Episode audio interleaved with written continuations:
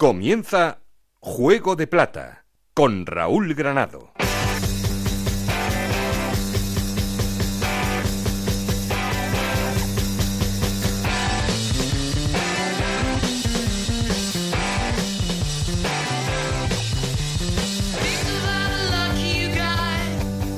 ¿Qué tal? Muy buenas, bienvenidos a Juego de Plata, el podcast de Onda Cero en el que os contamos todo lo que pasa en la Liga 1-2-3. Y aquí estamos en el capítulo 2 de esta segunda temporada para seguir contando las andanzas de los equipos en la categoría de plata del fútbol español, en la que el Málaga sigue a ritmo de victorias como el líder flamante de la categoría, con cuatro partidos, cuatro victorias esta semana ganándole al Tenerife y colocándose con 12 puntos, el único que ha conseguido esta cifra en las cuatro jornadas. Segundo es el Mallorca, uno de los recién ascendidos y que se está confirmando como una de las buenas sensaciones en este arranque liguero. Los dos equipos en puestos de ascenso directo a primera división. Tercera la Unión Deportiva Las Palmas, cuarto el Zaragoza, quinto el Albacete y sexto el Granada cerrando los playoffs.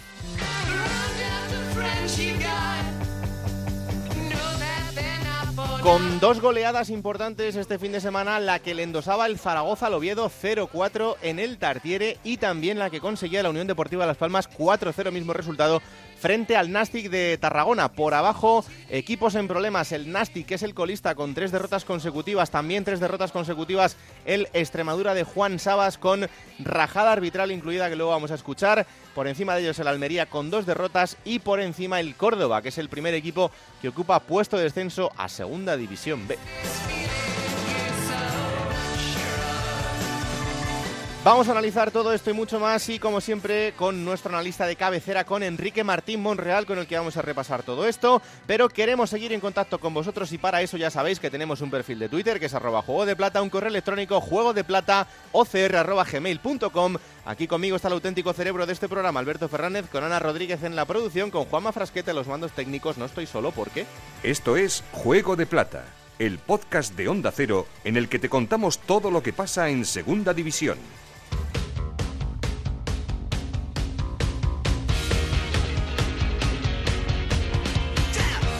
Y lo primero que hacemos, como siempre, poner en orden resultados y clasificación después de esta cuarta jornada. Ana Rodríguez, ¿qué tal? Muy buenas. Muy buenas, Raúl. Una cuarta jornada en la Liga 1-2-3 que se abría con la goleada de Las Palmas 4-0 ante el Nastic, victoria 1-0 del Mallorca ante el Cádiz, 3-1 ganaba Osasuna al Almería. 1-0 la victoria del Málaga ante el Tenerife, 0-4 ganaba el Real Zaragoza al Real Oviedo, 1-2 victoria del Albacete ante el Reus, el Numancia ganaba 1-0 al Elche, 1-3 victoria a domicilio del Granada ante el Extremadura, empate a cero entre el Córdoba y el Alcorcón, 1-0 la victoria del Deportivo ante el Sporting de Gijón y la jornada se cerraba con la primera victoria del Rayo Majadahonda en el Wanda Metropolitano, 1-0 ante el Lugo. Con estos resultados, el Málaga comanda la clasificación con pleno de victorias, 12 puntos. Segundo es el Mallorca con 9, los dos en puestos de ascenso directo. Las Palmas con 8 puntos, Real Zaragoza también con 8, los mismos que Albacete y Granada serían los equipos que jugarían los playoffs por el ascenso. También con 8 puntos está el Deportivo de La Coruña, con 7 el Sporting de Gijón y con 6 el Rayo Majadahonda. Con 5 puntos en décima posición está el Numancia, los mismos puntos que tienen Cádiz, Alcorcón y Real Oviedo. Con 4 puntos está el Lugo en decimocuarta posición, los mismos que tiene Osasuna y Reus. 3 puntos tiene el Tenerife, 2 el Elche y en puestos de descenso 2 puntos el Córdoba y con un punto Almería, Extremadura y Nastic de Tarragona. Vosotros no la veis, pero tiene una sonrisa esta semana, Anita. semana hay que aprovechar. 0-4 al Oviedo. Esto va por Marca semanas. Álvaro Vázquez, que tiene que ser la estrella este año. Marca Soro. Marca Soro, el chaval, 19 años, jugando en la Romareda, sale en el 76, marca en el 87. Y ojo a ese pelotero que tenemos, no, bueno, a y ese luego- nigeriano, y que le queréis hacer ya como si fuese canté, o sea, esto es increíble. el canté de la Liga 1-2-3. No, no, despacito, despacito, que esto es una semana. Así es que al final esto es tan largo, son tantos años ya que... Pero bueno, esta semana por lo menos sí, con una sonrisita sí que venimos, ¿no? Hombre, esto ya es otra cosa. Y Eso es. siguiente rival el Almería, hay que ir a Almería. No va a ser fácil Ni porque no, no, está no. en la parte baja de la clasificación, pero aún así Es tiene que el Almería no puede tropezar esta semana, así Claro. que complicado. Y además el Almería se le da mal al Zaragoza en Sí. Almería, sí. Pues disfruta esta semana, ¿eh? Sí, sí, así eso estoy haciendo. Nunca sabes cuándo vendrá otra goleada. Por eso. Bueno, vamos a abrir el laboratorio de datos y de análisis, como siempre, con nuestra analista de cabecera vamos al laboratorio de Enrique Martín Monreal.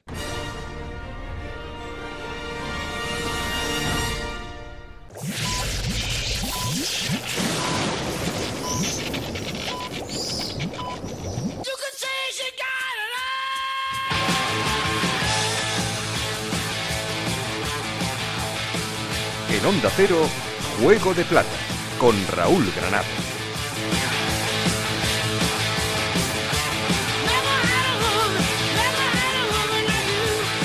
Como nos venimos arriba con esta sintonía y vamos a recibir una semana más a nuestro analista de cabecera, el gran Enrique Martín Monreal. Hola Enrique, ¿qué tal? Muy buenas. Hola, ¿qué tal? Pues aquí estamos, eh, jornada 4 y como decíamos la semana pasada con un Málaga que se está mostrando intratable en este arranque de liga. ¿eh? Pues sí, la verdad es que ha hecho pleno y, bueno, eh, quizás según uno ha visto los partidos, pues pues bueno, tiene un equipo, un equipo compacto, muy equilibrado. y luego está teniendo pues bueno pues pues una gran disposición en el aspecto defensivo pues porque creo que ha ganado eh, los partidos por la mínima no les hacen gol con facilidad y, y bueno el otro día el Tenerife la verdad es que tuvo también opciones de haber de haber conseguido un resultado positivo, pero bueno, al final Málaga está ahí arriba por méritos propios y en este comienzo por lo menos pues pues comanda la, clasificación hmm. pero bueno yo creo que, que, esto aún es muy largo y los equipos lo que es verdad es que van tomando posiciones poquito a poquito pero pero bueno es como cuando empieza la vuelta ciclista España o el Tour que todo el mundo sale y unos van en principio un poquito más adelante que otros, pero pero hay muchos kilómetros aún que recorrer y, va a haber para todos aquí. Aquí quedan kilometradas importantes en, las piernas y el que piense que ha conseguido algo todavía le queda muchísimo. Pero es verdad que los equipos a veces se mueven mucho por rachas, ¿no? Y que enganchar una de estas de, cuatro victorias consecutivas eh, sí que te da por lo menos esa, esa tranquilidad de los resultados que no le da a la gente de, zona, de la zona baja de la tabla. Lo hablábamos el otro día con el caso de Osasuna, pero fíjate que llevamos cuatro jornadas y ya empezamos a hablar de por parte de directores deportivos de, finales, eh, de que la gente se enchufe. Eh, yo no sé, el entrenador desde dentro, eh, después de cuatro jornadas, ¿cómo es capaz de, llevar esto adelante, Enrique? Sí, pues es, es, el, tema del entrenador, ¿no? Que al final este año me da la ligera sensación, como dije, que, que parece que todo es más apremiante y que, pues como dices, llevamos cuatro jornadas y ya, pues claro, la gente mira la clasificación y, y, depende de dónde esté uno, pues, pues se apura más o menos, pero yo creo que es una historia que hay que tener la suficiente paciencia para, para sobrellevar las diferentes rachas, pero, pero, pero eh, hay tanta presión y tanta exigencia que, que, cuando uno mira la clasificación y, y, no se ve donde entiende que tiene que estar, pues ya empieza ya empieza pues eh, el tembleque, ¿no? Que digo yo. Sí, porque además eh, en, equipos como Almería o Córdoba, eh, pues esto puede ser bastante más, más sorprendente, pero es que encima para equipos como el Extremadura o como incluso el Elche, que son recién ascendidos y que en, en, estos dos casos han mantenido a muchos de los jugadores de, que tenían en Segunda B, que tampoco han hecho muchos, muchos cambios en, la plantilla, hablar a, a cuatro jornadas de que los objetivos no se estén cumpliendo, pues hombre, evidentemente el entrenador ya sabe que si no gana no está cumpliendo el objetivo, pero tampoco hay que perder la perspectiva, ¿no? Pues eso, no hay que perder la perspectiva, pero la, competición, la exigencia está de, esta manera y, la verdad es que, no es justo, no es justo porque hay que entiendo que hay que dar margen a todo el mundo para que se aclimate, para que cojan el ritmo y, y hay que dar un margen, yo creo que entendible de cara a conseguir eh, a tener un trayecto largo, ¿no? Para, para poder eh, plasmar lo que uno eh, tiene. Y luego, bueno, pues yo creo que también, pues eh, esas exigencias económicas, ese control económico por mm. parte de la liga, también, pues, pues hay a muchos equipos que que les limita la contratación de, de, de bueno de, de, jugadores y bueno, y eso hace que, mm, no sé, me da la ligera sensación que la clasificación se va a partir eh, relativamente pronto, aunque esto lo decimos todos los años y al final la igualdad es la, tónica manifiesta. Sí, sí, pero es verdad que este año sí que parece que pueden ir las cosas por ahí. No sé si escuchaste eh, las palabras de, Juan Sabas después de, ese partido del Extremadura hablando sobre los árbitros en, unas palabras pues eh, contundentes, diciendo que, bueno, que al Extremadura se le pita más fácil porque es el equipo pobre, el equipo recién ascendido. Esto, desde el punto de vista del entrenador, Em, ¿Se hace para dar un toque de atención y decir, oye, que estamos aquí, eh, tratarnos un poco mejor? Eh, pero luego, no sé si esto viene bien o no. Bueno, yo entiendo que los colegiados tratan de ser eh, y de hacer las cosas lo mejor que lo mejor que saben y lo mejor que pueden, ¿no? Eh, también es evidente que no es para mí, por lo menos, no es lo mismo ya como futbolista, como como como como árbitro, mm. eh, el arbitrar en un estadio, no sé, yo recuerdo el año pasado en Zaragoza 25.000 o en el campo del Sporting 25.000 que en el campo de, del, del Albacete, ¿no? Que, que iban 6.000 o 7.000.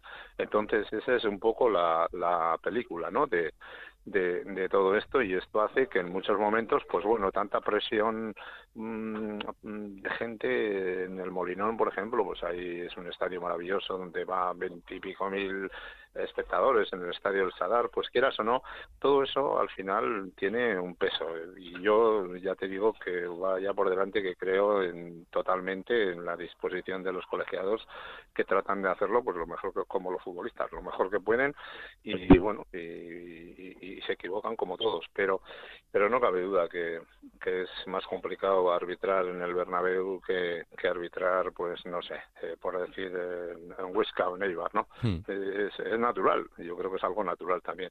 Y entiendo las, las quejas de, de, del míster porque porque porque bueno porque al final todos son pequeños detalles y como bien le escuché pues eh, eso no quita que al margen de todas estas decisiones como él como él vio pues pues su equipo también cometió errores pues como el árbitro y al final todo Hmm.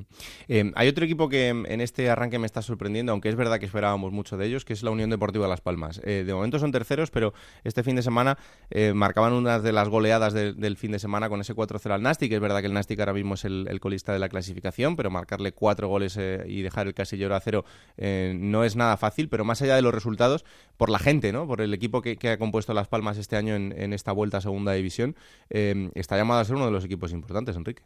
Sí, está claro que los tres equipos que han bajado de primera tienen ahí ese apoyo económico que hace que, tengan unas plantillas eh, muy potentes.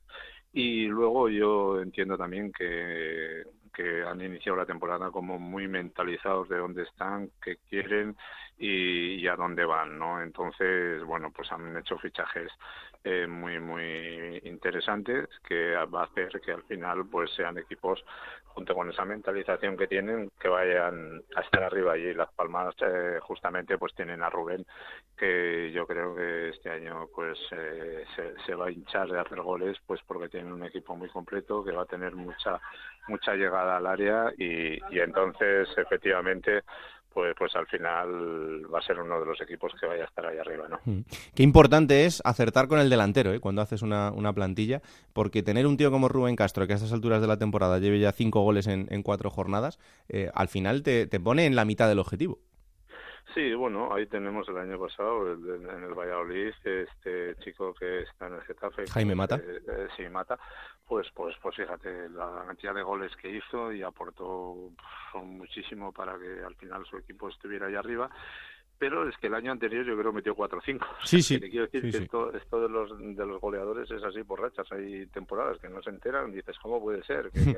y, otras veces, pues cuando están ahí con, con todo de cara, pues son capaces de, de, irse a los 30 goles. Eh. Y yo pienso que este año Rubén, eh, tal y como está y, como está el equipo, pues puede ser un jugador que, que no sé si los 30, pero pero yo creo que no andará muy lejos. O sea que, y esos son muchos, muchos, muchos puntos.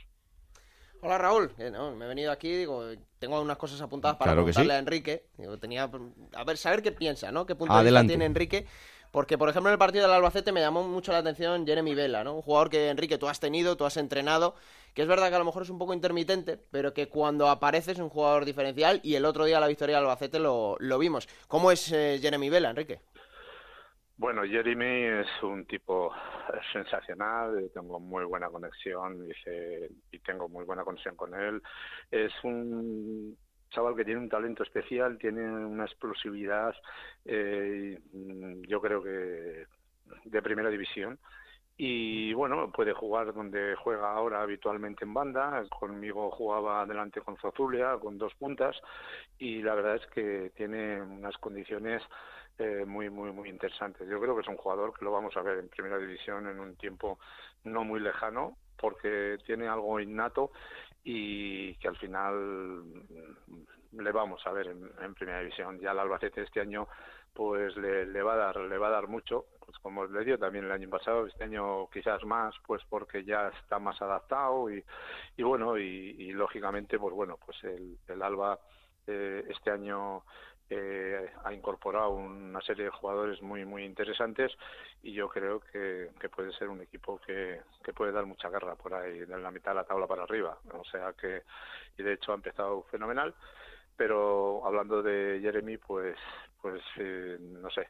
Yo mm, aparte de que tengo la ilusión de, verlo en primera división verdad porque le aprecio mucho es un buen tipo eh, futbolísticamente mm, es un jugador que en un trayecto no muy largo yo creo que le vamos a ver en primera división. Mm, y luego hablabais ahora, Raúl y tú, de Rubén Castro. Eh, a mí es que me gusta especialmente este asunto, ¿no? Los viejos rockeros, como suelo decir yo, eh, Rubén Castro con 37 años, pero es que vimos a, a, Salva Sevilla en el Mallorca con 34 años, con un trato magnífico el centro del campo, cómo dirige al equipo. Alberto Cifuentes, el portero del Cádiz, con 39 años, que lo paró todo. Es verdad que en esa última jugada del Cádiz se le escapó el empate, pero la edad no, no es un límite, ¿no? En segunda división cada temporada lo estamos viendo más que jugadores con treinta y tantos años sigan dando un, nivel casi de, de primera. Sí, sí, yo además pienso que la evolución que ha tenido el futbolista en los últimos ocho o diez años, sobre todo para mí en cuanto a, a, la alimentación, hoy en día es muy difícil, es muy difícil eh, encontrar un profesional que, que, esté sobrepasado de peso, que tenga un kilo más, fíjate lo que te voy a decir, que tenga un kilo más. Antes era el pan nuestro de cada día, luchando cada, cada día con la pretemporada, con el peso, que mira que estás alto, que tal. Ahora ya todo el mundo tiene esta cultura y por eso yo creo que eso ayuda a que el futbolista tenga una vida deportiva en general más más más larga no y entonces pues nos debe de sorprender cada vez menos este aspecto pues porque porque todo el mundo se cuida todo el mundo trabaja y sobre todo también la alimentación pues facilita eh, alargar la carrera deportiva. Y estos profesionales que, que son un ejemplo pues al final no están eh, por estar sino que tienen ilusión están bien preparados y tienen un talento especial y por eso pues los podemos ver y disfrutar prácticamente cada jornada. ¿no? Pues sí, y rindiendo a gran nivel. Y por último, eh, Enrique, yo le quería preguntar a Raúl, ¿Sí? Eh, aprovechando que es un parón por selecciones, que no hay primera división, porque sí hay segunda división, todos los años tenemos el debate y algunos entrenadores, algunos compañeros tuyos, Enrique, lo han, lo han manifestado alguna vez en las ruedas de prensa. Eh, hay ciertos clubes que tienen bajas sensibles de sus jugadores internacionales, otros apenas se ven afectados, pero hay algunos entrenadores que han puesto la voz en alza pidiendo que, bueno, al menos se estudie hacer un, parón también en segunda división. ¿Tú estás de acuerdo? ¿Tú eres de esa corriente o, a ti te da igual? Sí, ¿Crees que esto puede sí, no, no, no. Yo creo que mm, de alguna forma eh, es que es, eh, la competición se adultera, ¿no? Porque hay equipos, ahora por ejemplo, ah, me viene a la, a la mente el, el Elche yo creo que tiene cuatro jugadores internacionales por sus respectivos países. Bueno, pues cuatro jugadores que creo, si mal no recuerdo, que son habituales en el once, con lo cual estamos quitándole eh, un potencial. No vamos ahora a discutir que si los que juegan en vez de ellos son mejores o peores, pero si, si están defendiendo un país, por muy chiquitín que sea, pues eh, significa que en su equipo eran titulares y de, en ese momento pues yo creo que se adultera la, la, competición. Y, bueno y todos los equipos tienen más o menos hoy en día en segunda división jugadores que pueden em, estar eh, defendiendo a su respectivo país. Con lo cual yo creo que al final la, segunda división si si somos eh, conscientes de que es una de las mejores de Europa eh, pues yo creo que este año también el VAR por ejemplo yo creo que también sería otra de las cosas que que habría que implantar también en, eh, en segunda división. Yo creo que la, segunda división tiene que ir de la manita de la primera en todos y cada uno de los temas, ¿no? Y, estos dos, estas dos cosas, yo creo que eh, antes o después se tienen que eh, de alguna forma ir de la manita. Y otra de las cosas que a mí me parece que es que es un poco pasada es lo de la inscripción de jugadores. Yo creo que en el momento que empieza el primer partido ya todo el mundo tenía que estar eh, tenía que estar cerrado la incorporación de futbolistas porque porque empieza el campeonato y resulta que, que el mes de septiembre te, encuentras con un equipo que tiene siete jugadores nuevos con respecto al primer partido de liga. No sé cómo decirte. Entonces yo creo que unificar eso sería mm, bueno también para para el campeonato, ¿no? Hmm. No sé, son tres cosas que yo creo que debían de ir eh, todas de la mano junto con los 40 principales, que digo yo, de la segunda división. No, está claro, el, el VAR hasta la temporada que viene no se va a instaurar, parece que todo va encaminado a que a partir del año que viene eh, ya esté activado y será una buena noticia porque por lo que estamos comprobando en Primera División es una ayuda más que importante para, para todos y sobre todo para el espectáculo y en, eh, las otras dos cuestiones yo creo que es una cosa que, ya se tiene que, poner encima de la mesa de manera muy seria y que, por ejemplo, aquí la, la, AFE tendría que, que tomar cartas en el asunto, igual que lo hacen para otras cosas, em, ver cómo los futbolistas tienen que abandonar la disciplina de sus equipos para irse con sus selecciones es evidentemente un orgullo para ellos, pero también es un perjuicio para sus clubes y eso pues eh, no puede ser y estamos llegando un momento en el que la liga tiene un nivel tan alto en segunda división que es normal que las selecciones también empiecen a llamar a, futbolistas de, este nivel. Así que yo creo que es un poco adaptarse a, los tiempos y a, lo que está pasando en, la realidad de, la segunda división. Pero bueno, será momento para ponerlo encima de la mesa en, próximos, en próximos debates. Pues eh, Enrique, que disfrutes del fin de semana de fútbol y la semana que viene nos volvemos a juntar aquí para analizarlo, ¿vale? Muy, muy, muy bien. Muchas gracias y nada, a disfrutar este fin de. Un abrazo fuerte. Gracias, hasta luego. Bueno, pues hasta ahí el análisis de Enrique Martín Monreal y como siempre lo que hacemos al principio es hacerle una llamada al líder. Y por segunda semana consecutiva el líder vuelve a ser el Málaga y eso es una magnífica noticia porque significa que vuelvo a hablar con la grande de Isabel Sánchez. Hola Isabel, ¿qué tal? Muy buenas. ¿Qué tal, Raúl? Muy buenas. Bueno, pues mira, 4 de 4 esta semana ganándole al, Tenerife y líderes ganar por la mínima también vale, ¿no? Hombre, claro. que eso no va a ir a tres puntos, ¿no? Ya te digo. Y más eh, con lo que van a costar este año desde luego aquí con la sensación, y somos muy conscientes ¿eh? de que esto acaba de empezar, de que hay que seguir todavía por esta línea, pero esta alegría que nos estamos llevando con este inicio no nos la quita nadie. Desborda esa alegría todo el equipo, toda la plantilla del Málaga Club de Fútbol. Hablabas de, ese, de esa victoria lograda frente al Tenerife y además con doble sensación porque no estaban los internacionales, se echaba de menos en la previa a Munir y a Ndiaye. Pero se logró que no se les echara de menos. Además es que con el inconveniente de que Renato Santos se televisiona en el calentamiento, que sale un Javier Ontiveros que hace una primera parte espectacular y que pone un pase de gol increíble en esa sociedad que tenemos ya aquí en Málaga montada entre Ontiveros y Blanco Lechuk. ¿no? Sensaciones muy buenas porque además volví a escuchar una palabra de la, de la boca de Adrián González. Somos un equipo y esta sensación que tengo ahora no la había tenido nunca hmm. desde que llegué aquí a Málaga. Le preguntaban a nuestros compañeros los periodistas en zona mixta, ¿este es el Málaga porque querías, por el que quería fichar a Adrián? Y decía, sí, este Málaga sí es por el que me vine hasta aquí, ¿no? Así que para que os hagáis una idea de lo que aquí estamos viviendo. No, y que al final también esto muchas veces son sensaciones de los equipos, ¿no? Y cuando un equipo empieza así con cuatro victorias consecutivas, esto es larguísimo y todavía queda mucho camino por delante, pero, pero sí te da idea de que el grupo está unido y de que las cosas han empezado muy bien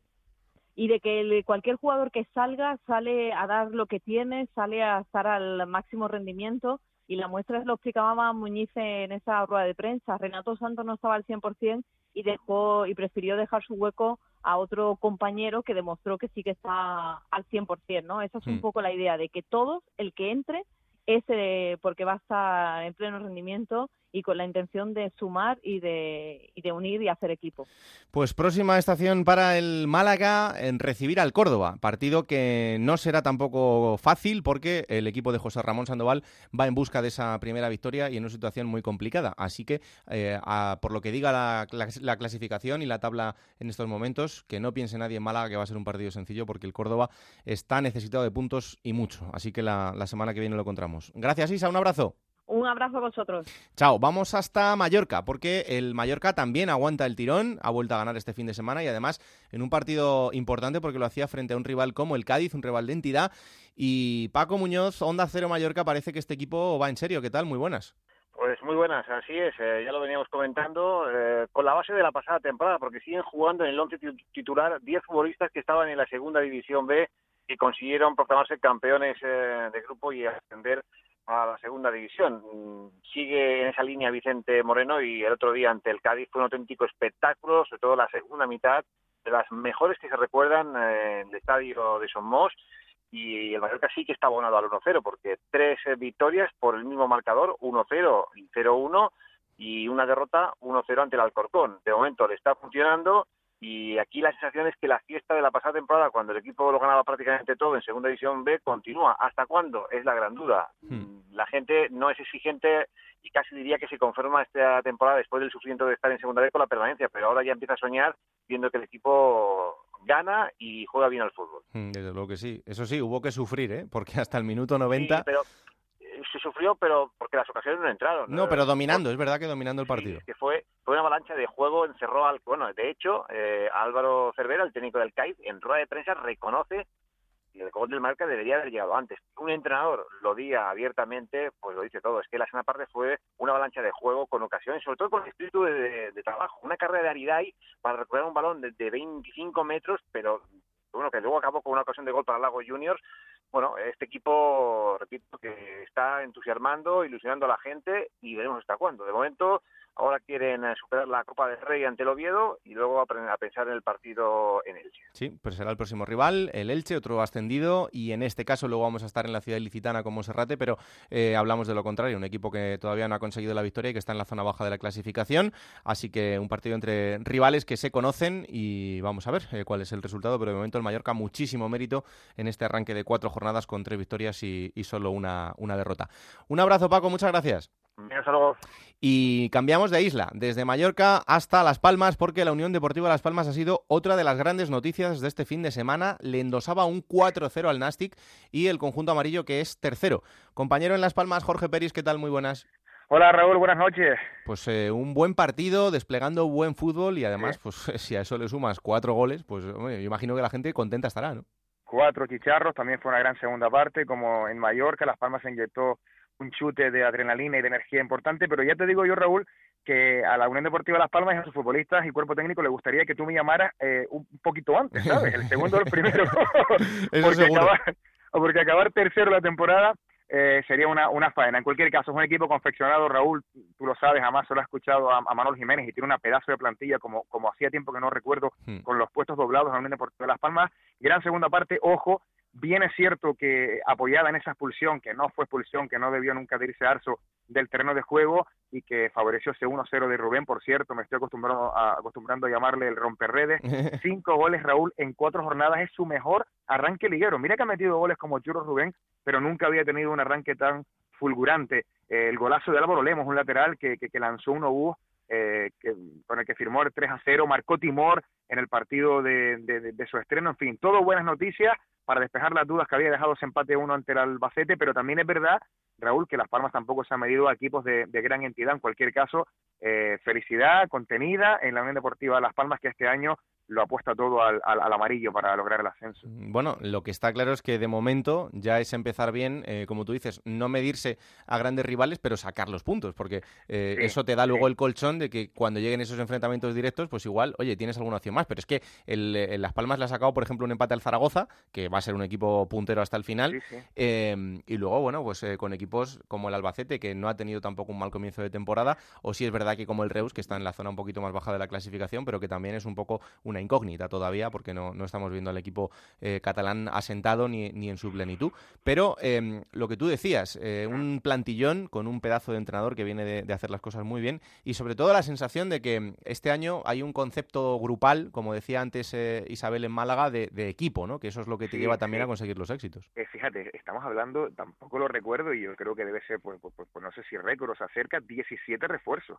Hmm. Es que se dice pronto, estamos hablando de una convocatoria entera eh, Las Palmas, la dinámica de la Unión Deportiva Las Palmas en segunda división es arrancar más las temporadas. Va de menos a más, se va creciendo y al final en alguna ocasión ha logrado su, su objetivo. Pero este año, cuando el rival, con todo respeto, eh, de momento no, no, está siendo muy elevado los rivales, sí que está ofreciendo un gran, un gran nivel. Fíjate, el otro día victoria sin Rafa Mir, que fue decisivo eh, en el campo del Zaragoza, el jueves la Copa del Rey con los teóricos suplentes, que ya verás que equipazo en cualquier caso sacará la Unión Deportiva Las Palmas. Falta que, esa ilusión se refleje en la asistencia de público. Hmm. Una media de 12.000 personas sobre un aforo de 32.000 es muy poquito, ¿verdad? Toda la gente está, yo creo que todavía un poquito resentida, aunque son 20.000 abonados y los horarios no son los mejores porque un viernes, ya me dirás, a las 7 de la tarde había muchísima gente en la isla todavía trabajando. Pero pinta bien esta Unión Deportiva Las Palmas, a mí me convencen los, los, refuerzos y como dice el entrenador, eh, hablando de sus chicos guapos, ¿no? Como dijo el otro día, de verdad que, que no cabe otra cosa que pensar este año en el ascenso y también el discurso de Raúl ha cambiado, porque aquí somos un poquito, o son en la Unión Deportiva Las Palmas más timoratos, un poquito más, ¿verdad? Más, más suaves, eh, eh, o menos valientes a la hora de hablar del ascenso, pero, pero este hombre que sabe lo que dice, cuando lo dice y, y a quien se lo dice, ya ha dicho que no ascender sería un fracaso, o sea, que es en Las Palmas pues eso, está diseñada para, para, para pelear por el ascenso, eso seguro. Manolo Jiménez va a dejar las cosas muy claras durante toda la temporada, eso no tengo ninguna duda. Y falta el chino, ¿eh? Que va a reaparecer ante el Málaga. Nuevo partidazo. Que tiemble por ahí Isabel. Bueno, bueno, bueno, pues tranquilidad poco a poco, ¿eh? No os vengáis arriba tampoco. El siguiente rival de la Unión Deportiva Las Palmas será el Extremadura. Habrá que visitar el Francisco de la Era, el Extremadura, donde vamos a estar también ahora en un ratito porque las cosas están eh, un poquito complicadas y eso que solo llevamos cuatro jornadas. Gracias, Jorge, un abrazo. Un abrazo. Y la otra goleada del fin de semana eh, la protagonizaba el Zaragoza y además no contra un cualquiera porque conseguía meterle un 0-4 al Oviedo en el Tartiere. Rafa Feliz, ¿qué tal? Muy buenas. Hola, muy buenas, Raúl. Un Real Zaragoza que ha comenzado de manera espectacular la temporada, a diferencia de otros años que tenía muchos problemas hasta que cogía la onda la categoría. Sin embargo, este año parece ser que no ha habido muchos fichajes porque continúan muchos jugadores de otros años, 17 jugadores concretamente de la pasada temporada, cosa que habitualmente no sucedía. Todos los años se fichaban 17, 18 jugadores y sin embargo este año el negocio para quien sea ha quedado más bajo. Lo que sí ha fichado es muy bien para la punta de, arriba, Mark Wall, procedente del Sevilla, aunque todavía no ha marcado, y Álvaro Vázquez, jugador del español cedido por una temporada que sí que ha hecho ya dos tantos en dos partidos que ha jugado como titular. Un Zaragoza que, eh, sin lugar a dudas, eh, hay un jugador, un nigeriano en el centro del campo que ha venido de la segunda división portuguesa y Bekeme que está ilusionando y además con un gran acierto todos y cada uno de los partidos que juega. Los 26.000 aficionados que tiene este año, 26.000 abonados que tiene este año el Real Zaragoza es una clara muestra de que la afición sigue confiando en un equipo que como todo el mundo dice aquí, directivos incluidos, este año sí, este año vamos a intentar el ascenso y a poder ser de manera directa. Eso sí, con un entrenador novato, que no había entrenado nunca hmm. en la segunda división, tan solo en segunda división B, como Imanol Idiáquez, y que a lo mejor ha cometido algún error en estos primeros encuentros, pero sin lugar a dudas que la afición y el equipo están con este joven entrenador que piensa única y exclusivamente en este miércoles en el partido de Copa que juega en la Romareda a las nueve de la noche ante el Deportivo de La Coruña. Bueno, aquí ya sabes que mientras se gane, eh, estamos con cualquiera, Rafa. esto, es, así, pero es verdad que este Zaragoza pinta bien. Eh, has eh, repasado muchos nombres. Te quería preguntar por uno en especial, que es Soro, el, chaval que debutaba en el minuto 76, precisamente sustituyendo a Álvaro Vázquez y que luego incluso marcaba. pues también una gran ilusión, ¿no? Ver a un chaval con 19 años ahí. Sí, un jugador que es pretendido por los grandes del fútbol español, tiene ofertas de Barcelona, Real Madrid, eh, Villarreal, etcétera. Un jugador muy joven que aquí en el Zaragoza se está haciendo unos contratos a los que vienen de abajo mm, a la baja por ser canteranos, por ser de casa, aunque eso sí, luego año tras año se va doblando el sueldo, doblando y doblando hasta llegar a cobrar por cifras importantes. El jugador mm. no ha querido renovar, o su representante, mejor dicho, está ahí en litigio eh, con la directiva, pero a pesar de ello, dada su calidad, pues Imanol que le está dando minutos y es un jugador muy a tener en cuenta en la punta de ataque del Real Zaragoza. Pues aprovecharlo mientras podáis, porque desde luego que tiene buena pinta. La próxima estación del Zaragoza será visitar el Juegos del Mediterráneo para enfrentarse al Almería, otro equipo de la zona baja de la clasificación. Gracias, Rafa. Espero llamarte más arriba, ¿eh? como la temporada pasada, que si no perdemos las buenas costumbres. Un abrazo. chao, chao. Eh, vamos a otro equipo contento también esta semana, que es el Deportivo de La Coruña, porque en eh, un partidazo, o por lo menos parecía que lo iba a ser frente al Sporting de Gijón en Riazor, al final el Deport tuvo que esperar hasta el minuto 93, pero sufriendo y mandando durante todo el partido conseguía llevarse esa victoria. Onda Cero en Coruña, Alberto Gómez, ¿qué tal? Muy buenas. Hola, ¿qué tal? Muy buenas. Pues eh, no sé qué sensaciones dejó esa victoria. Es verdad que eh, lo comentábamos el otro día en el Transistor, esperando muy hasta el final, pero el Deport eh, fue mejor durante todo el partido. Sí, fue muy superior, Raúl. La verdad es que donde fue superior el Deportivo, y lo digo con todo el respeto y todo el cariño del mundo, el Sporting de Gijón ayer, independientemente de las críticas de Rubén Baraja hacia el arbitraje, fue muy rácano. Y el Deportivo es que están ahí las estadísticas y nos dejamos llevar por ellas, 17 tiros a puerta por cero del Sporting, dominando la posesión, incluso fallando un penalti que vale, podemos ponerle la pega de que pues es penalti no es penalti, lo indicó el árbitro. Y bueno, al final con uno más que también es cierto y con la entrada de Carles Gil y de Fede Cartavia en el campo no habían sido titulares porque venían de diferentes lesiones, pues al final el Deportivo consiguió abrir la lata con ese centro de Cartavia y el remate de Pablo Mari mucha alegría en la afición, la afición del Deportivo quiere victorias, la afición del Deportivo quiere olvidar un pasado marcado recientemente por un descenso bochornoso el de la temporada pasada hmm. y después de varios años ahí mm, dando bandazos y ahora pues independientemente de que ayer el campo estuviera como estuviera con las obras y demás, fíjate que en Coruña en el día siguiente apenas se habla de obras, apenas se habla de andamios, de lo que sí se habla es de jugadores que han destacado, que están dando un buen rendimiento. Y está el central Domingos Duarte es un dato a tener en cuenta, Raúl, para Juego de Plata y hay que analizarlo. La cantidad de jugadores que han venido de la Liga Portuguesa, ¿te das cuenta? Sí, es verdad. Que se han fichado muchos jugadores y que pues están rindiendo. Domingos Duarte, ya digo, los jugadores que han venido de la Unión Deportiva Las Palmas, Vicente Gómez. Eh, también hay que tener en cuenta pues otros jugadores que se están enchufando a la competición y bueno, pues la alegría que viene por aquí y a ver si continúa, porque eh, debutaba el equipo en casa, venía de un empate en el último suspiro en Tenerife y ahora pues ayer conseguía esa victoria que da tres puntos y bastante tranquilidad y bastante ilusión de cara al futuro. Parece que os estáis abonando al, al infarto, pero mientras se siga sumando, pues bienvenido sea porque el Deportivo de La Coruña todavía no conoce la derrota en estas cuatro jornadas y el próximo rival será el Alcorcón, habrá que visitar el pueblo de la Comunidad de Madrid y por tanto eh, tampoco será un rival sencillo porque el Alcorcón este año con Cristóbal Parralo, un hombre que conoce muy bien al Deportivo de La Coruña, eh, se va a reencontrar contra el, con el que fuera su, antiguo equipo.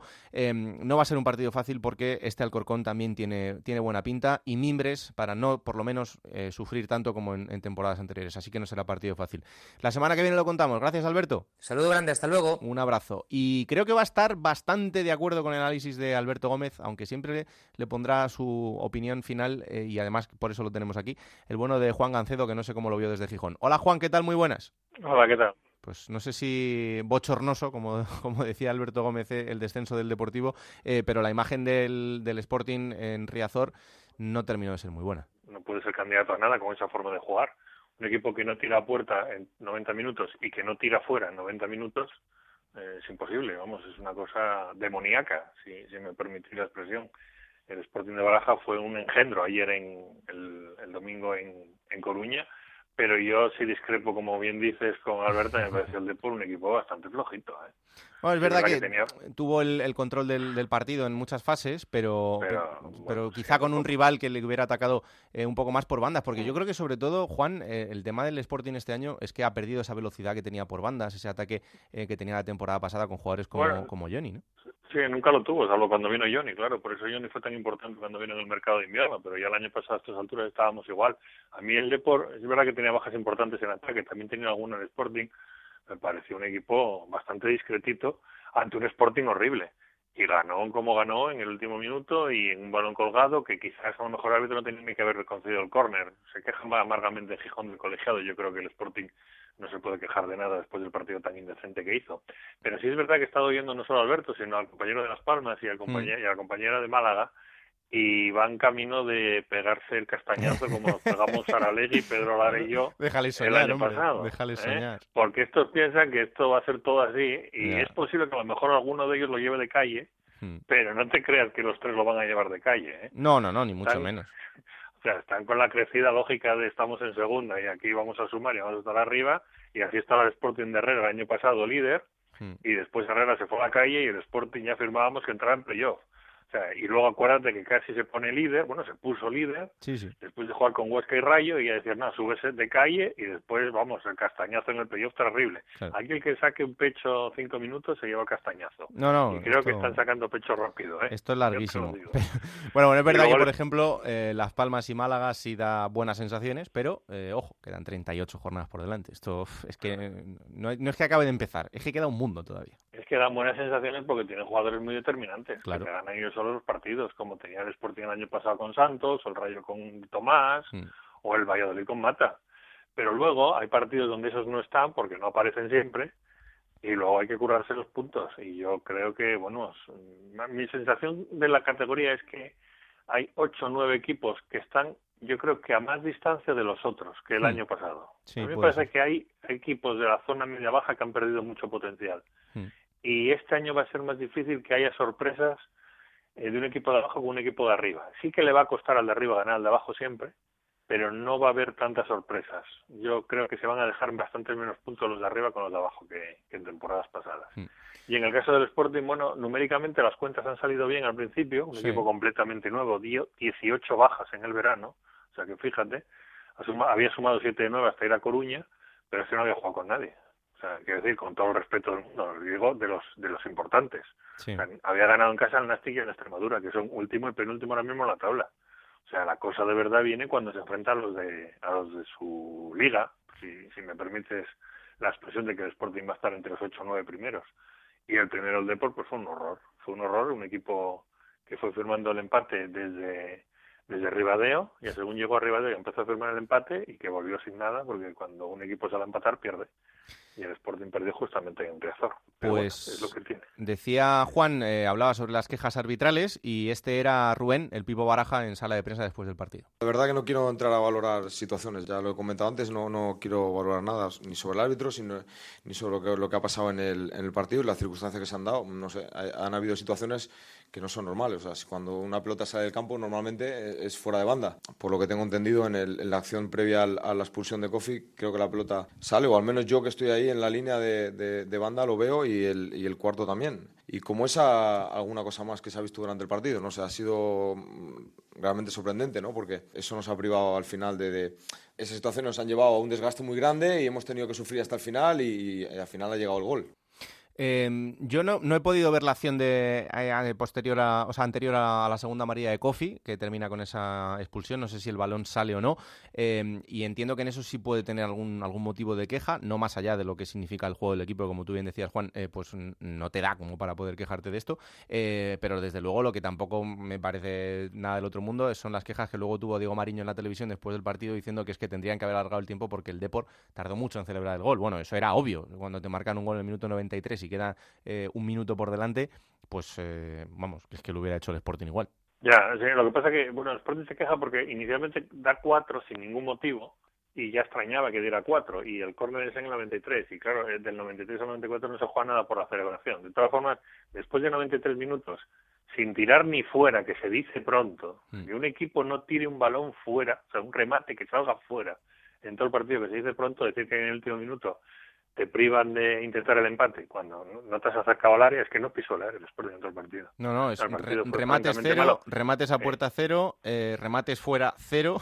Tuvo dos faltas, en la segunda parte tuvo dos faltas que colgó Hernán, que parecía que estaba jugando a rugby. Hizo dos golpes de castigo fantásticos por encima del larguero, casi tienen que ir a por el balón al andamio, y fue todo lo que hizo el Sporting. Es que de verdad es partido es indecente. Hmm. Eh, pero, bueno, quejarse de los árbitros. Lo que pasa es que Baraja es como esos entrenadores que dicen, ah, no quiero hablar de los árbitros, pero luego habla. Al final ya, claro.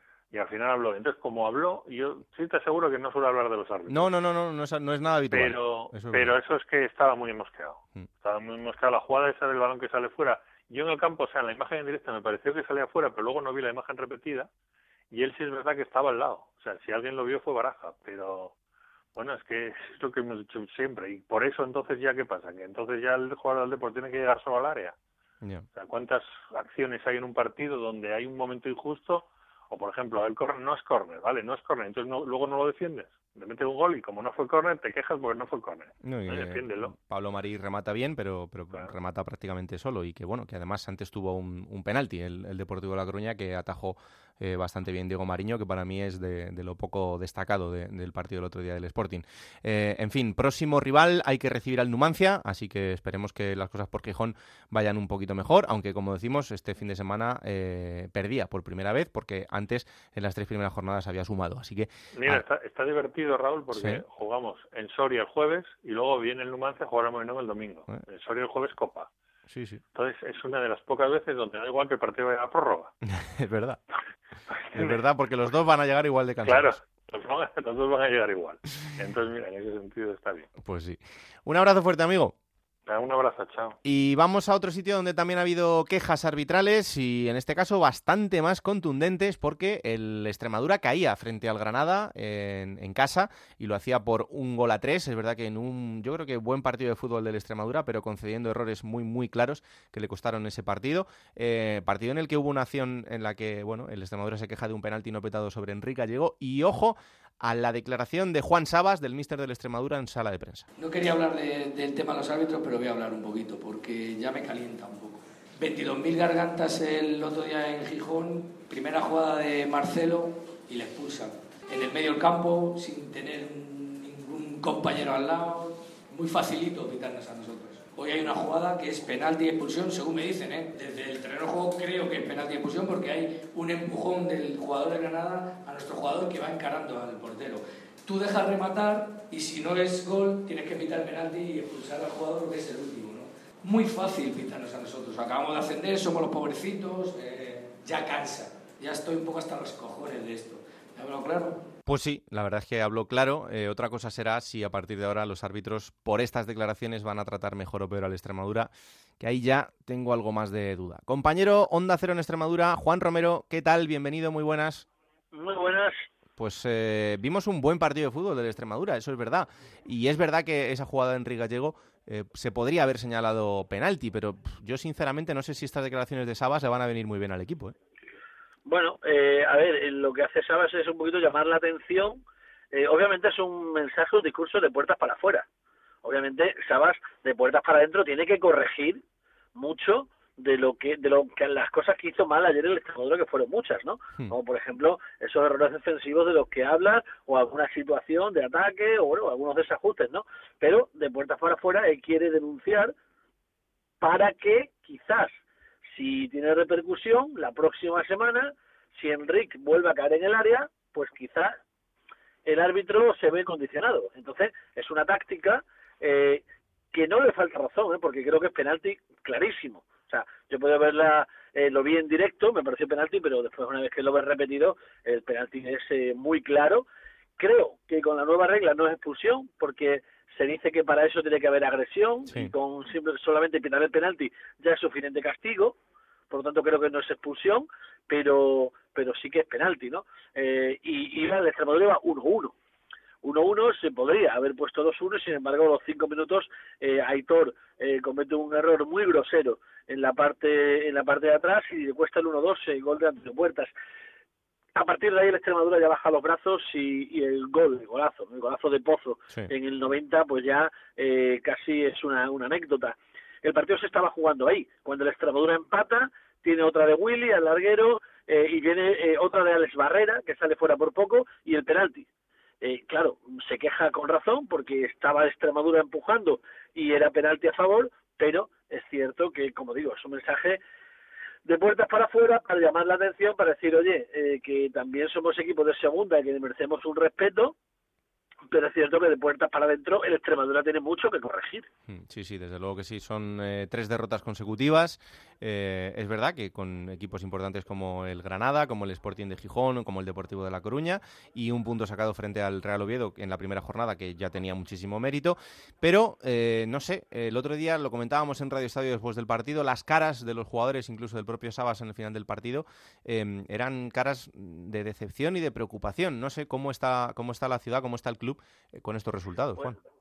igual, ¿no? Eh, como dices, ¿no? Cada de desilusión en los jugadores nada más que finalizar el partido porque la entrega, la lucha, la brega había sido eh, total eh, y sin embargo el marcador yo creo que 1-3 se antoja muy injusto, ¿no? Para lo visto ayer por uno y otro equipo en el terreno de juego, pero al final la calidad es la que determina al margen de errores o de situaciones arbitrales la calidad es la que la que te hace gol es decir el Granada de, de, de, tres cuartos hacia arriba tiene una línea de tres con Vadillo Puertas y Federico eh, San Emeterio por detrás, arriba tiene Adrián Ramos, pues ya a nivel mundial, hmm. y, y, luego, sin embargo, entra Pozo, que lo hace muy bien. Ayer no estuvo Rodri Ríos, que es otro jugadorazo, y sin embargo, fíjate, ¿no? Eh, el equipo funciona.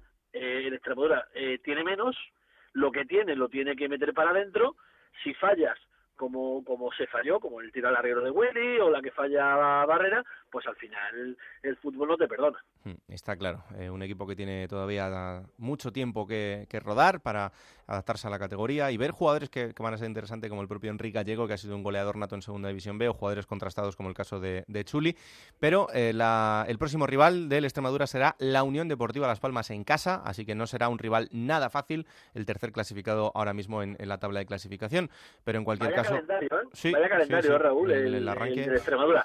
Ha sido Oviedo, Deportivo de La Coruña, Sporting de Gijón, Granada y Las Palmas. Mm, la verdad es que nunca sabes. Si antes hablaba, si antes hablaba el, compañero de Gijón de que no había jugado contra nadie, pues el Extremadura sí que ha jugado contra todos. por, lo tanto, por lo tanto, esperemos que a poco que el equipo vaya conjuntándose y engranando algunas piezas, cuando el, el calendario le sea un poquito más eh, proclive, pues empieza a sumar victorias, que es lo que necesita el equipo, por supuesto. Mm, sobre todo no fallar con los que son de su propia liga.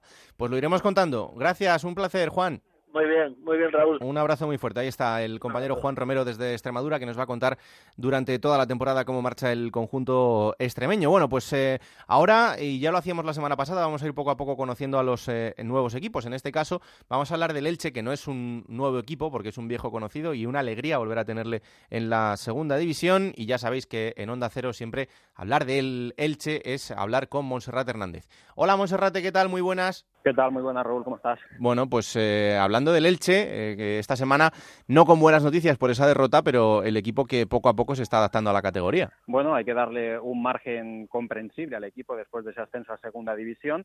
Comenzó yo creo que bastante bien con esos dos primeros empates ante dos rivales complicados como son el Granada y Osasuna, pero en las dos últimas jornadas ha caído derrotado ante el Numancia y también ante el Reus Deportivo. Un Elche que quizá está adoleciendo un poco la falta de gol, que le está costando un poquito marcar, yo creo que está generando también oportunidades, pero bueno, poco a poco hay que tener un poquito de calma, lo más positivo es que el objetivo es la permanencia y ahora mismo el Elche, aunque sea una tontería decirlo, pero está quinto por la cola, está fuera de los números de descenso, por tanto tampoco hay que poner eh, que ponerse dramáticos, pero eso sí, empezar a reaccionar cuanto antes para no pasar demasiados apuros.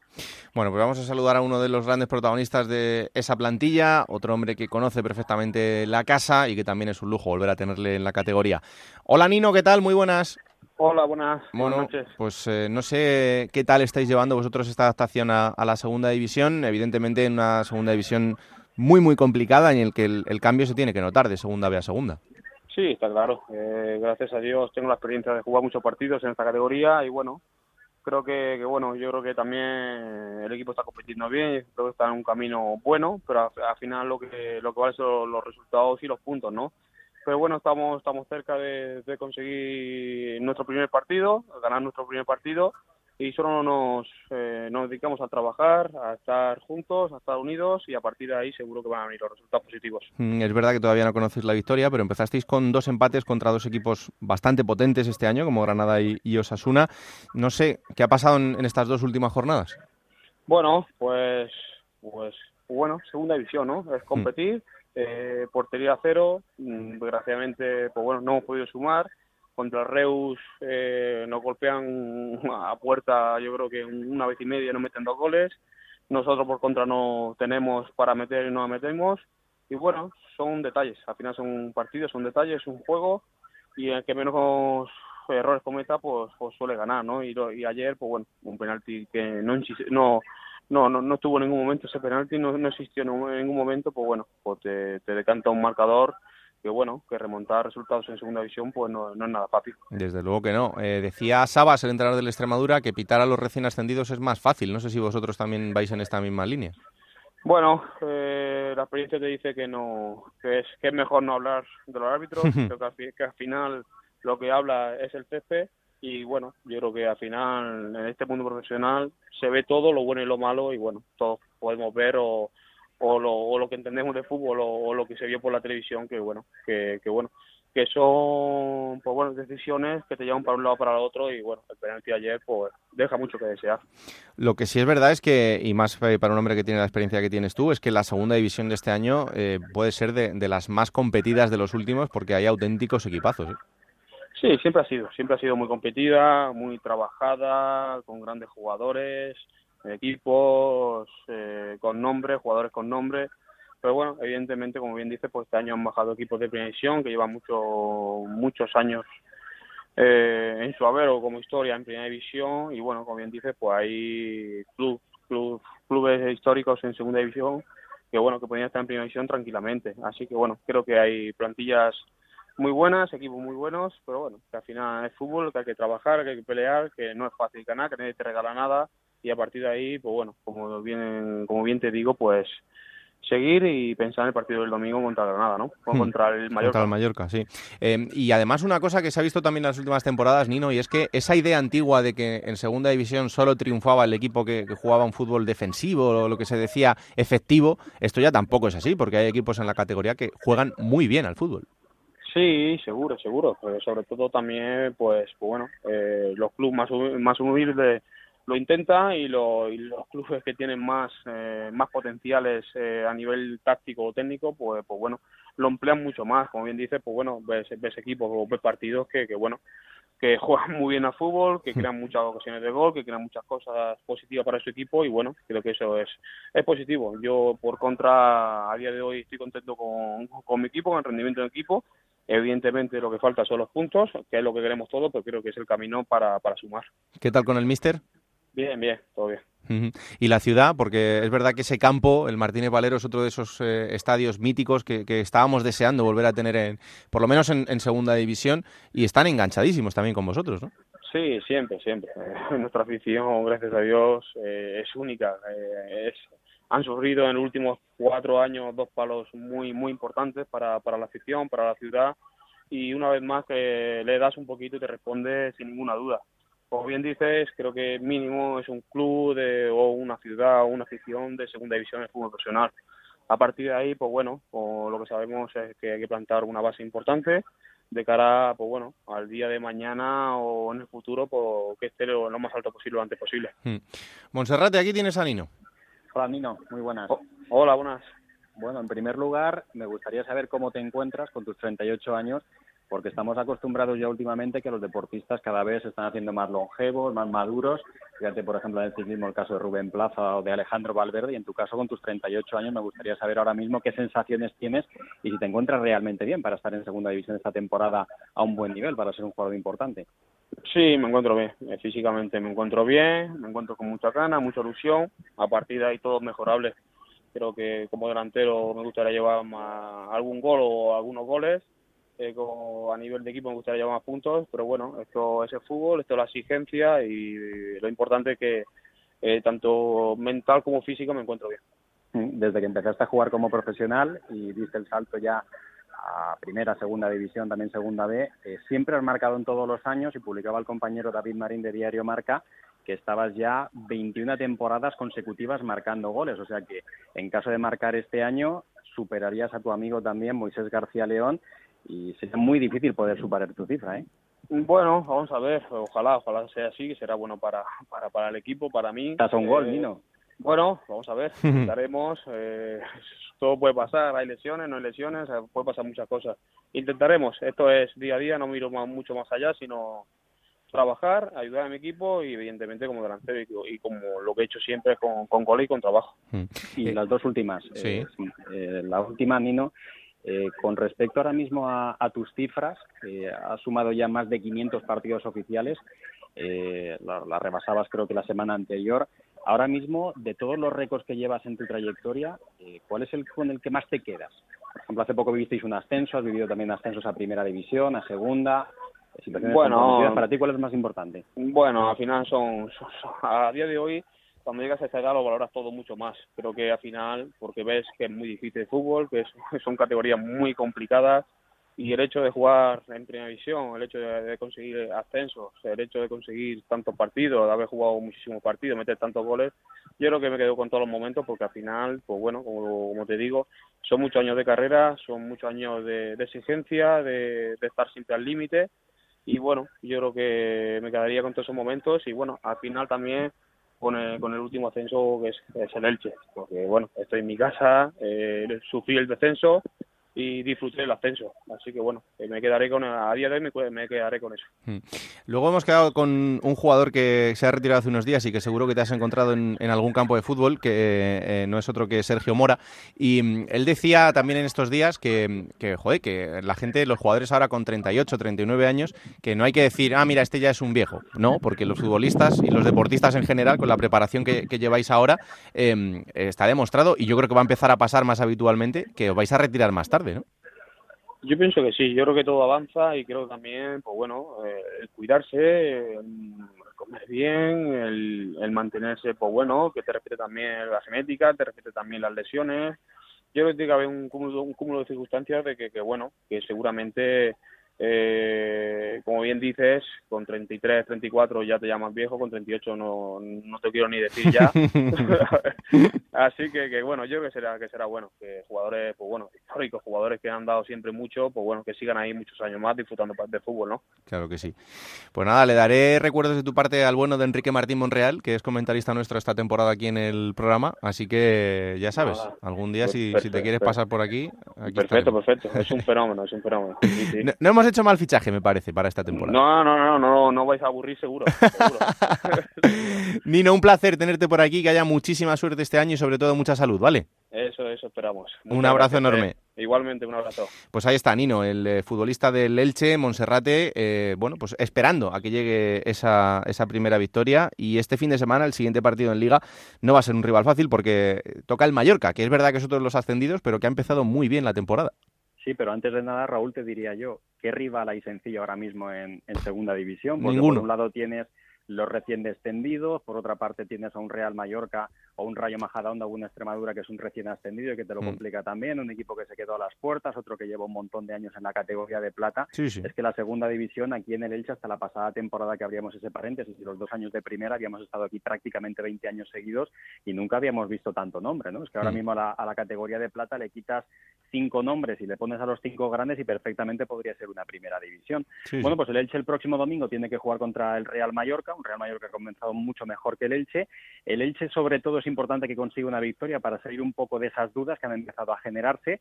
Eh, fíjate que Pacheta era el héroe del ascenso y ya hay hasta alguno que empieza a cuestionarle. Yo creo que es demasiado precipitado, pero sí hmm. que el equipo tiene que reaccionar porque mantiene el bloque y tiene que, empezar a hacer los deberes para no acumularse el trabajo y no eh, sufrir especialmente a final de temporada. Pero sobre todo que quede claro que aunque el Elche tiene mucho nombre, mucho estadio, mucha ciudad y mucha afición, presupuesto tiene muy poquito con ese control presupuestario, está entre los tres o cuatro más bajos de la, de la segunda división y por tanto sería un milagro quedar quito por la cola. Pues sí, desde luego que sí, y lo mismo que, vamos a decir en, ciudades como Córdoba, Almería, Extremadura, bueno, pues que, que, todavía queda mucho por delante, que este año esto va a ser una carrera agónica hasta el final, así que bueno, atentos estaremos a lo que vaya pasando, pero que estamos en la jornada 4, ¿eh? que quedan todavía 38 jornadas por delante eh, en, una, en una liga que es, eh, que es muy larga, que es muy larga y que al final te acaba poniendo en tu sitio, pero que bueno, que todavía quedan cosas por mejorar y equipos que tienen que acoplarse y como bien dice Monserrate, equipos como el Elche, que tienen muchos jugadores eh, de los que han ascendido en, Segunda División B y que no es lo mismo, hay que dar ese salto de categoría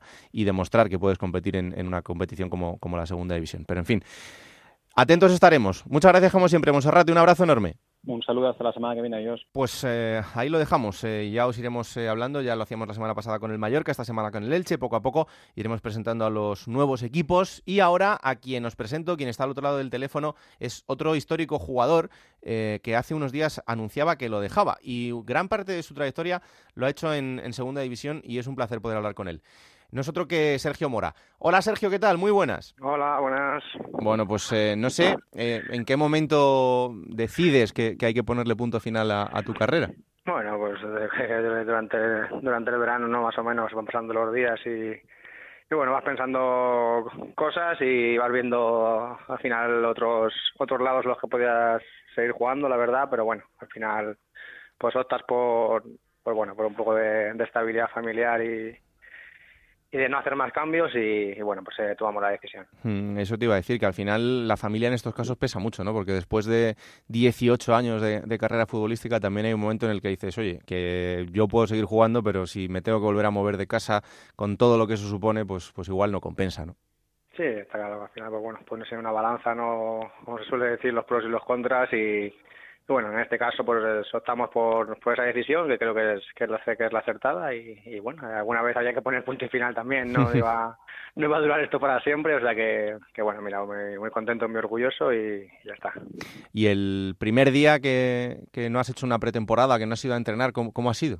Bueno, es, difícil, la verdad, es difícil hacerse la idea. Eh, más como todos vas viendo que todos van empezando y vas viendo por la televisión o, o demás, pero bueno, eh, al final eh, más o menos tenemos la idea ya, como te he dicho, ya pensada y, bueno, pues solo toca hacerse la idea lo antes posible porque, porque al final es, esto, como te he dicho antes, esto al final iba a llegar y ninguno queremos que llegue, pero, pero es inevitable. Está claro. ¿Y ahora qué quieres hacer?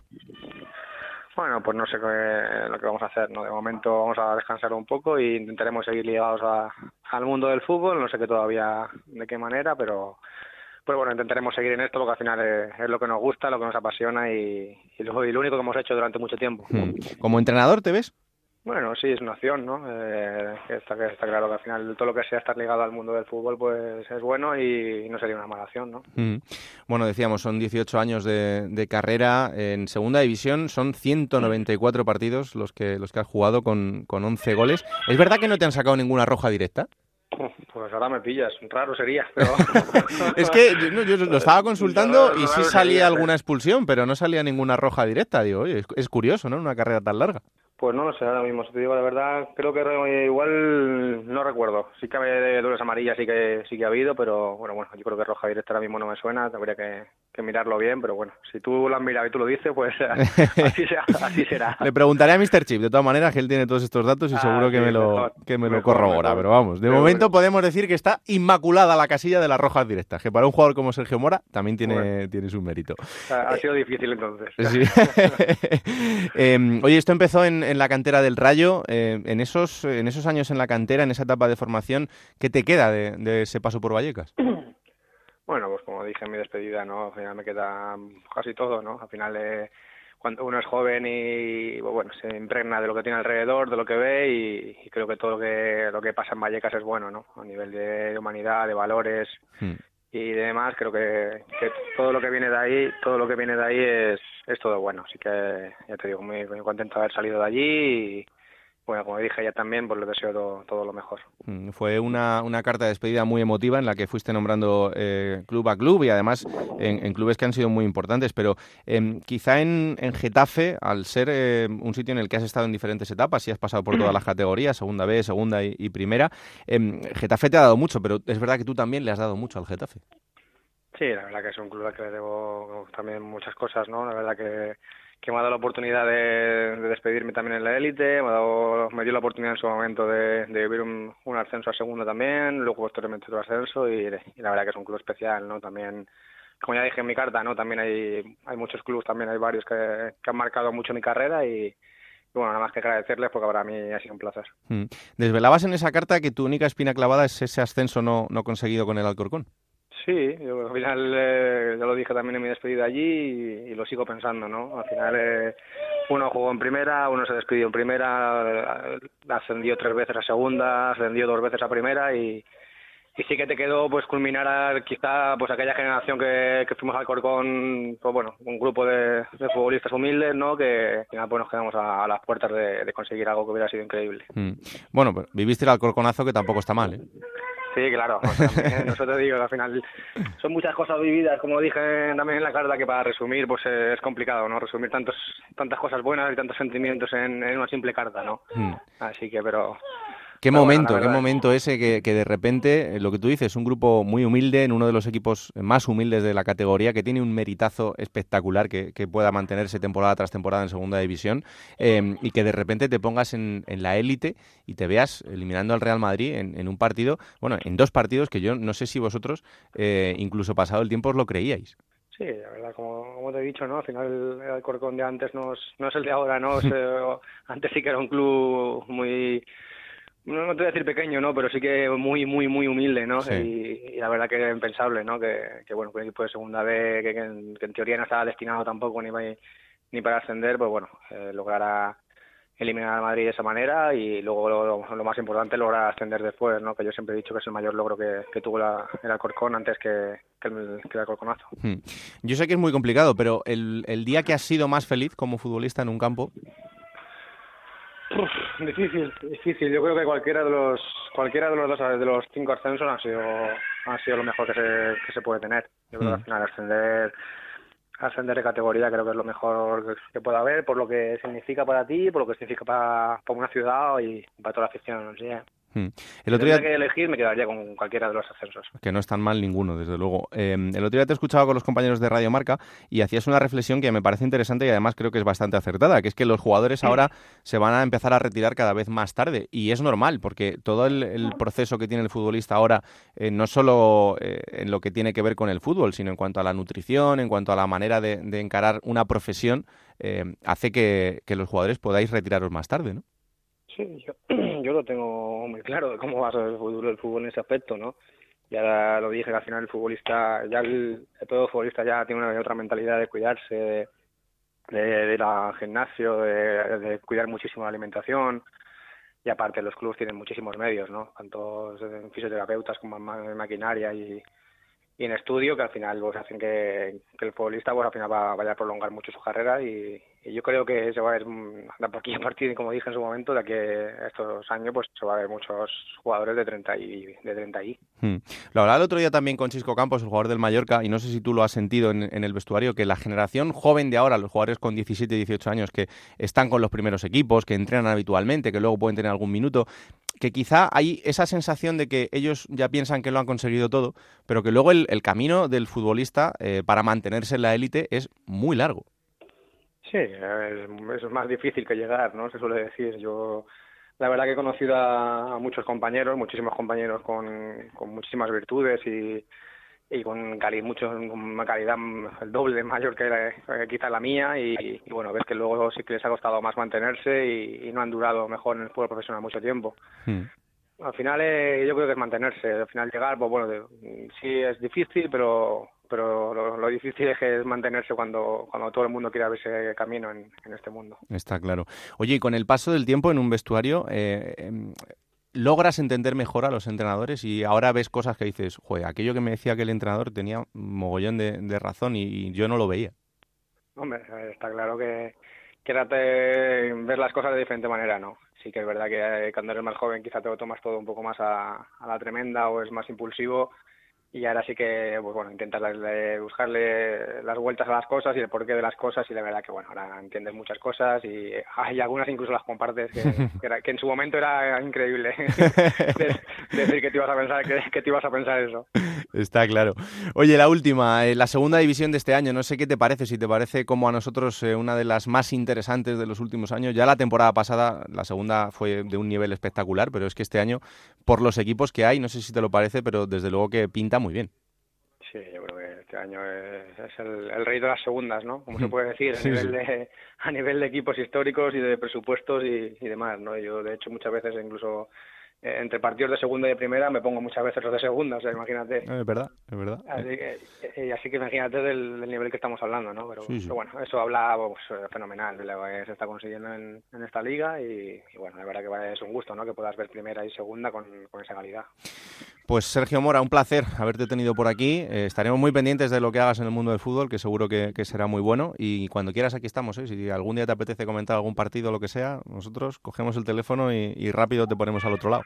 No pasa nada, cuando vosotros queráis, eso no es problema. Un abrazo enorme, Sergio, muchas gracias. Un abrazo a todos, gracias a vosotros. Pues un gran tipo, un gran jugador y desde luego eh, seguro que en lo que haga en el futuro dentro del mundo del fútbol será importante y como le decía ahora estaremos muy pendientes de lo que haga.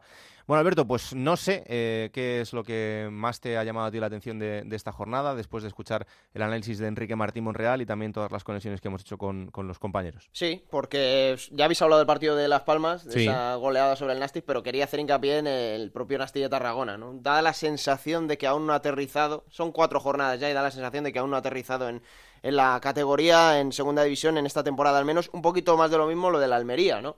son los dos eh, últimos equipos que ocupan junto con el Extremadura las últimas plazas y no da la sensación de que esté aún preparado para competir. Es verdad que enfrente tenía unos Osasuna que ya vemos cómo empiezan a funcionar los fichajes, marcó Juan Villar, vimos a un gran Rubén García, Nacho Vidal dando una asistencia, Brandon que jugó unos minutos, pero también, bueno, vemos cómo empieza a funcionar el equipo de, de Arrasate Y un apunte de la goleada del Zaragoza en el Tartiere. Me gustó muchísimo y yo creo que vamos a hablar mucho este año de él, del nigeriano James Ibekeme, Raúl. Sí, sí, porque es un jugador que, a ver, ya empiezan muchas comparativas, que si similar a N'Golo Kanté, bueno, hay que darle tiempo, pero es verdad que es un jugador que se ve capaz de manejar tanto en defensa como en ataque el centro del campo, ¿no? Recoge jugada, busca salida y aparte muchas veces incluso finaliza. Hay que estar atentos de, de Ibequeme. Hemos visto dos partidos muy de la categoría. Esa victoria del Numancia 1-0 contra el Elche, el empate a cero del Alcorcón en, Córdoba. Bueno, dos equipos, cuatro equipos en este caso que defienden bien, pero que se preocupaban más de eso casi que de atacar. Y me gustó mucho, Raúl, el Rayo Majadahonda. Ese triunfo contra ¿Qué meritazo tiene? Tiene muchísimo mérito lo que está haciendo Antonio Iriondo. Me gustó mucho una frase que dijo en, en sala de prensa después del partido. Dijo, las cosas que merecen la pena llevan su tiempo. Y es que hay que ver jugar al Rayo Majadahonda. Las personas que no lo hayan visto, os invito a los oyentes de Juego de Plata que vean un partido del Rayo Majadahonda, si no lo han hecho, porque mm, es un fútbol entretenido. Lo hemos dicho muchas veces, ¿no? Fútbol entretenido, atrevido, vistoso y que, bueno, estas dos últimas jornadas le está dando premio, ¿no? Ya lleva seis puntos es verdad que el Lugo no, no hizo mucho, hemos hablado con Enrique antes de los que pierden internacionales, ¿no? El Lugo tuvo dos bajas sensibles como las de Kravets y Aburjania, pero el Rayo Majadahonda mereció mucho justo con, yo creo que el, jugador que engloba todo ese mérito, que es eh, Aitor García, que hizo un gran gol y que está siendo el mejor del inicio de los majariegos. Pues sí, eh, lo siguiente ahora, plata o plomo.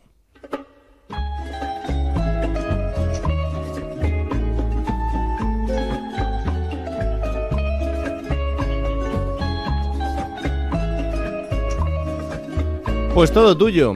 ¿Para quién le vamos a dar la plata esta semana? La plata, he hablado de él hace un segundo, Rubén García, jugador del Club Atlético Sasuna, para mí hizo un partido muy completo. He dudado con Rubén Castro porque hizo dos goles y es verdad que está en un estado de forma muy bueno para ese inicio de temporada, pero Rubén García el otro día, eh, aparte de que hace un gol, los otros dos los fabrica él porque no da las asistencias, pero sobre todo en el tercero, la asistencia de tacón que le da Nacho Vidal es hmm. magnífica y creo que hizo un gran partido y Rubén García puede ser un hombre importante en Osasuna esta temporada y la plata va, para él de esta jornada. ¿Y el plomo?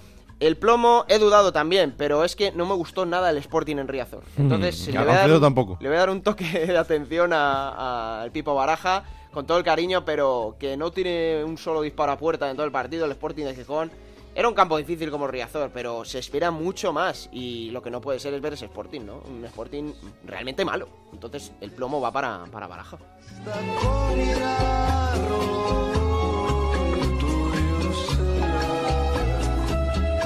Y ahora cogemos la máquina del tiempo que tiene Pablo Llanos para llevaros al momento histórico del Málaga.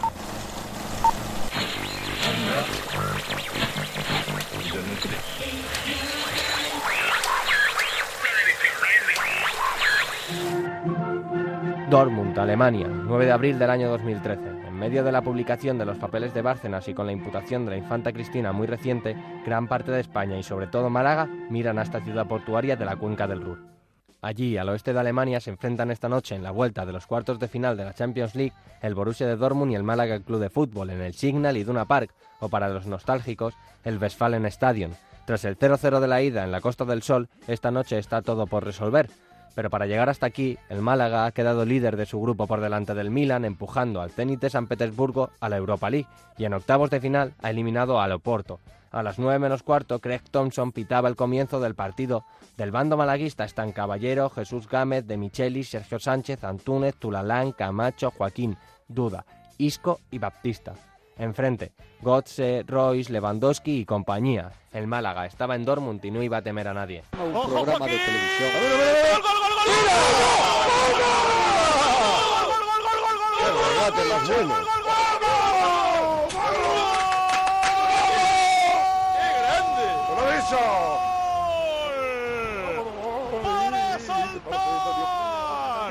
¡El muro amarillo!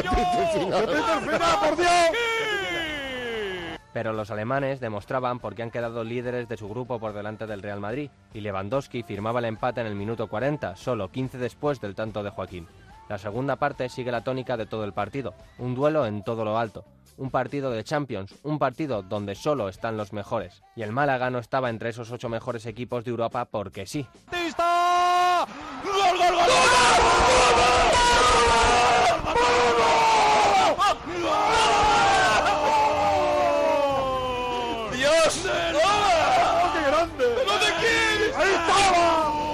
Vamos, vamos. Pero los mejores no siempre ganan y David no siempre tumba a Goliath. Royce empatará el partido en el minuto 91 y cuando parecía que el Málaga alcanzaría las semifinales, Va a salvar Caballero Santana. Gol. ¡Hombre, no! Y es fuera de juego. Y es fuera de juego. ¿eh? Es fuera de juego clarísimo. Clarísimo, te dice el tiempo. Es una vergüenza. Borussia 3. Málaga 2. Con polémica o no, el Dortmund llegará a la final de esta Champions League no sin antes eliminar al Madrid en las semifinales. Pero sobre el muro amarillo de Dortmund quedó una grieta y una pintada. En blanco y azul se puede leer. Aquí estuvo el Málaga.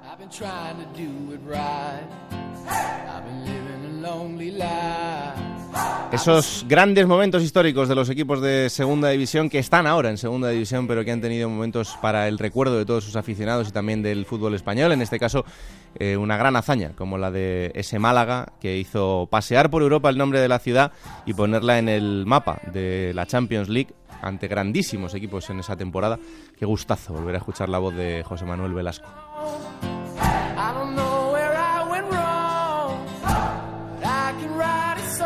Yo lo he intentado, pero no ha habido remedio. Ha vuelto Gonzalo Palafox con sus test. Y esta semana conocemos de manera especial de esa que en la que solo sabe Gonzalo, con la colaboración de cada uno de nuestros compañeros repartidos por las provincias. Vamos a conocer a Javi Lara, jugador del Córdoba.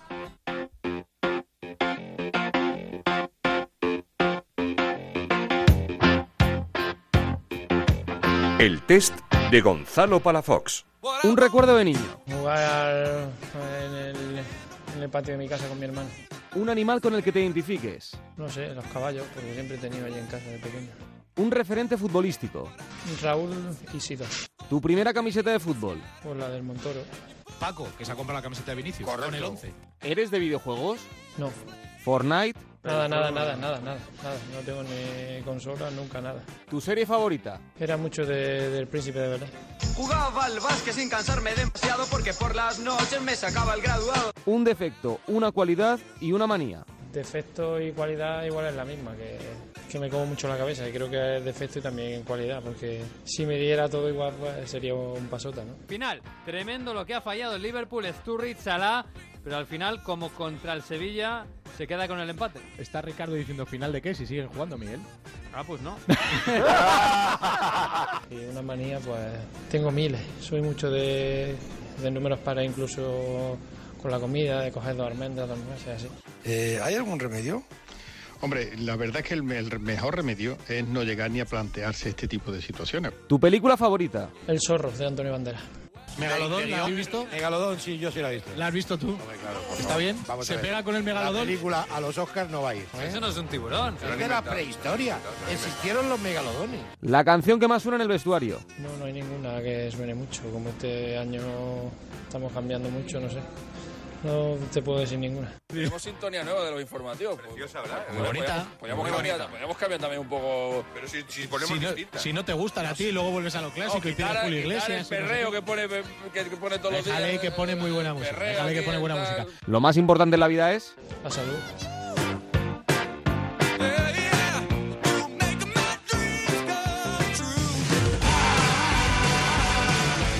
Bueno, vamos allá. Próxima jornada y será la quinta, Alberto. Y va a arrancar el sábado con el partido a las 4 de la tarde, Nasti Tarragona, Club Atlético Sasuna. A las 6, Derby Andaluz, Málaga Córdoba. También a las 6, Tenerife Reus. Y a las 8 de la tarde Alcorcón Deportivo de La Coruña. El domingo tendremos el grueso de la jornada. A las 12 del mediodía en el Martínez Valero, Elche Mallorca. A las 4 de la tarde Lugo Real Oviedo, a las 6 Extremadura Unión Deportiva Las Palmas, a las 6 y media Almería Zaragoza, a las 8 Granada Rayo Majadahonda y a las 8 y media Real Sporting de Gijón Numancia. Para el lunes Raúl queda un partido en el Carlos Belmonte a las 8 de la tarde Albacete Cádiz. Pues tenéis toda la semana por delante para que llegue el fin de semana y disfrutar del fútbol. Aquí estaremos el martes que viene para repasar absolutamente todo lo que haya pasado en la jornada. Ya sabéis, esto es Juego de Plata, programa que tenéis disponible cada martes a partir de las 5 de la tarde en Onda Cero. Es para que lo compartáis, lo disfrutéis y sobre todo le digáis a todo el mundo que existe este bendito programa. Que la radio os acompañe. Chao, chao.